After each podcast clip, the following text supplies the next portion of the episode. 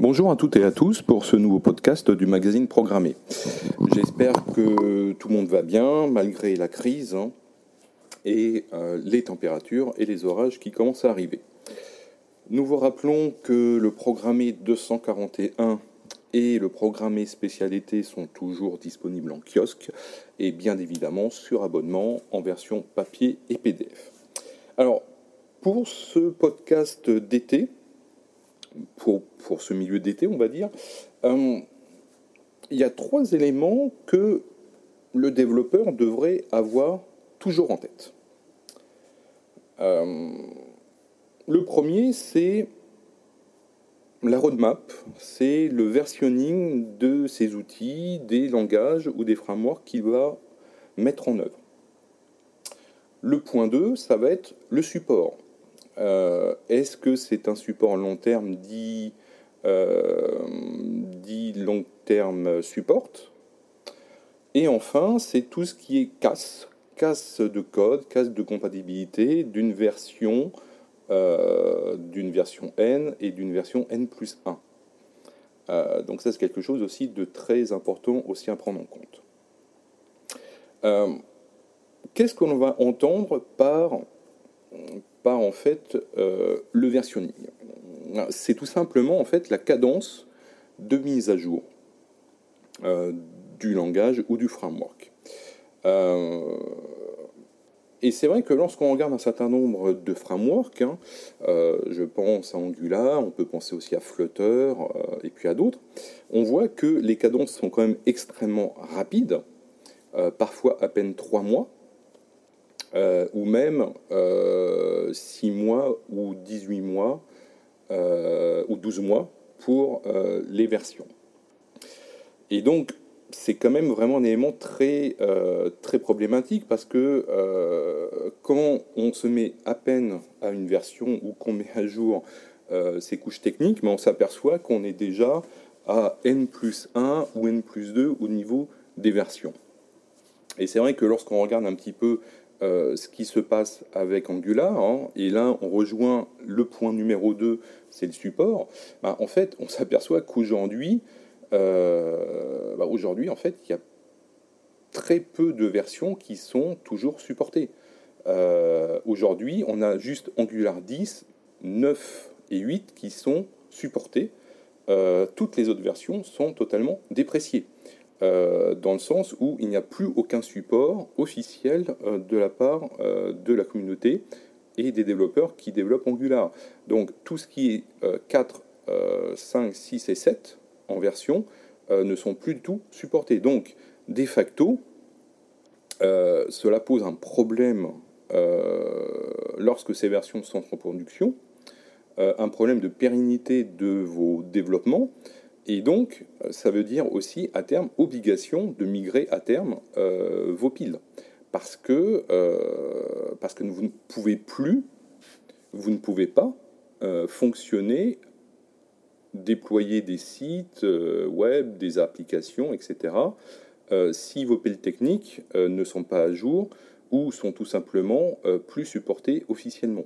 Donc le support euh, qui prend fin, ça veut dire aussi qu'il n'y a plus de patch de sécurité, euh, il n'y a plus de fixation des bugs, euh, plus d'évolution. Donc là, c'est vrai que ça peut poser effectivement un problème à terme de stabilité et de pérennité, bien évidemment, de vos applications. donc on s'aperçoit que les notions en fait de versionning et de support sont, sont forcément liées effectivement à un moment donné, parce que vous allez avoir aujourd'hui deux modèles de support. Euh, le modèle très court terme, en fait, c'est juste le temps d'une mise à jour euh, qui chasse l'autre, et c'est tout. donc là, on sait que c'est des versions qui vont être officiellement supportées par la communauté et par les équipes de développement. très peu de temps, donc 3, 6, 12 mois, en général, grand maximum une version LTS, donc Long Term Support. Euh, c'est une version plus intéressante pour le développeur parce que on est censé euh, avoir un support plus long. Euh, alors, qu'est-ce qu'on va entendre par support plus long? Est-ce qu'on parle de 12 mois seulement ou est-ce qu'on parle de 2-3 ans? Alors, tout va dépendre du projet. c'est vrai que, encore une fois, lorsqu'on va regarder bah, la partie Angular, bah, on s'aperçoit qu'Angular, c'est quelque chose d'assez court parce que les, les versions long term support euh, reçoivent des fixes critiques et des fixes de sécurité euh, que sur 12 mois. Donc ce qui est quand même un, support euh, long terme, somme toute, très court. Lorsqu'on regarde un petit peu tout ce qui est OpenJDK, donc Java côté Oracle, Oracle va, va instituer un long term support beaucoup plus long. en général, on est sur 2 à 3 ans minimum voire plus. Donc là, effectivement, euh, ça va rassurer les entreprises, ça va rassurer euh, les partenaires parce que euh, on a la garantie d'un minimum de temps d'activité de la version que, que l'on va choisir. il ne faut pas oublier que entre ce qui se passe auprès des communautés, des, des éditeurs, des projets, euh, on s'aperçoit qu'ils euh, n'ont pas du tout mal à la même cadence. Hein.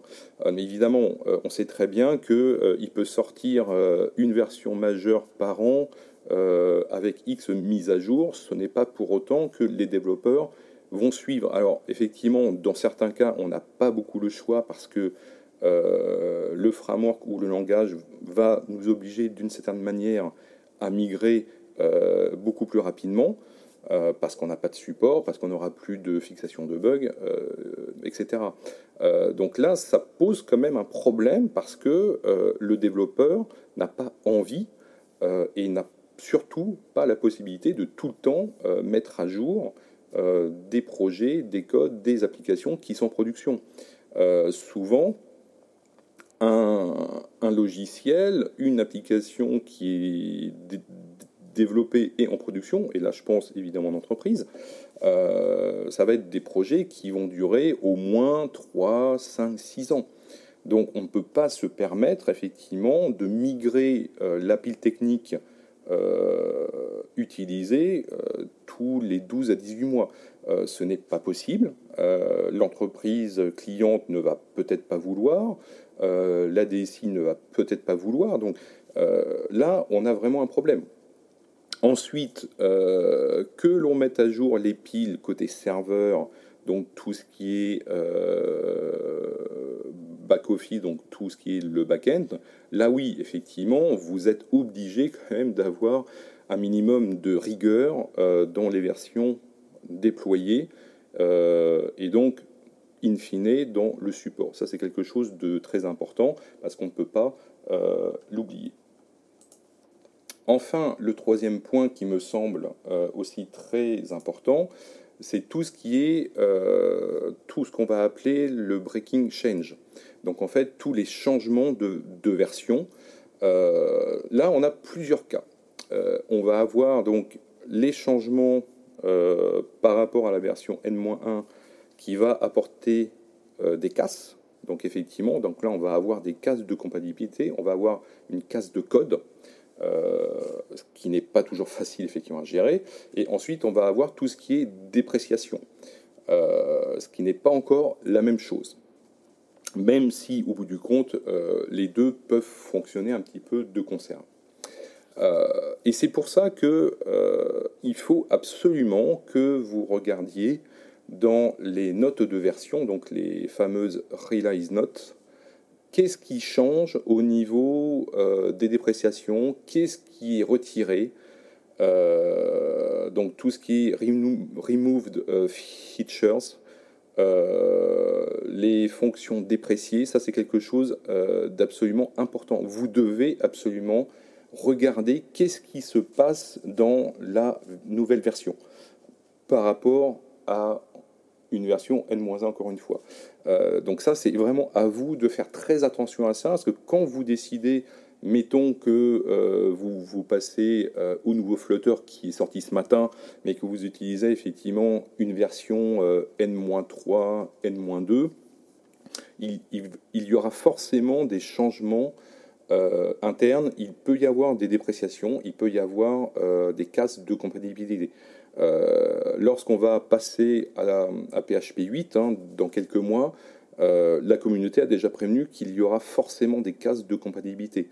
Souvenez-vous du passage d'Angular 1.x à Angular 2 quand ils ont changé euh, les technologies internes, euh, il y a eu énormément de problèmes parce qu'on voilà, on ne pouvait pas migrer d'une version comme ça, euh, telle qu'elle en tout cas. donc vraiment, faites très très attention à tout ceci parce que c'est quelque chose d'important. Souvenez-vous, il y a quelques années, quand Twitter avait, m'avait mis en quelque sorte à la poubelle un certain nombre d'API dans un temps très court. Euh, donc ça, c'est quelque chose qui a fait hurler la, communauté des développeurs, parce qu'évidemment, parce euh, c'est quelque chose de très ennuyeux. Euh, donc, vous ne pouvez pas, effectivement, ne pas avoir ça en tête. Alors, je vais citer un poste, pour conclure, un poste de Spotify qui résume un petit peu ce que je viens de dire. Donc à Spotify, nous avons des milliers de partenaires qui construisent leurs services, leurs applications sur nos API. Ils comptent sur nous pour assurer le bon fonctionnement de leur business chaque jour. Tous les utilisateurs de nos API attendent stabilité et prédictibilité. Notre schéma d'évolution des API nous permet de continuer les développements de la plateforme tout en fournissant des API stables et des délais prévisibles et connus pour adopter les changements. Euh, effectivement, lorsqu'on regarde euh, le marché de Spotify, on ne parle pas de 100, 200, 300 utilisateurs. On parle de millions et de millions d'utilisateurs, directs ou indirects, de services tiers qui vont utiliser les API de, la plateforme. Donc là, effectivement, on comprend euh, le pourquoi du comment de ce poste. Donc, et c'est vrai qu'ils mettent en avant deux éléments. Donc c'est déjà avoir une vision claire sur la vie de l'API, donc ça c'est quelque chose de très important, comment l'API va évoluer dans le temps, tout en garantissant deux choses effectivement qui mettent en avant. Donc c'est la stabilité de, de l'API. Tant faire se peut, on va éviter de casser euh, la compatibilité ou de casser des fonctionnalités de l'API et avoir effectivement de la prédictibilité au niveau de l'API. Et ça, c'est quelque chose de très important. Euh, vous rassurez euh, votre écosystème, vous rassurez les développeurs qui vont utiliser vos API. Et, ça, c'est vraiment un point, encore une fois, très important. Euh, encore une fois, lorsque des développeurs utilisent vos API, des langages ou des frameworks, il faut, quand c'est possible, effectivement, avoir une vision claire de la durée de vie, le cycle d'évolution de ces éléments techniques. Voilà, j'espère que ce podcast euh, vous a plu, vous fait réfléchir à un certain nombre de choses. Et n'hésitez pas à nous écrire bah, pour euh, donner votre avis ou pour préciser des points ftonic.programmer.com. Merci à vous et à très bientôt.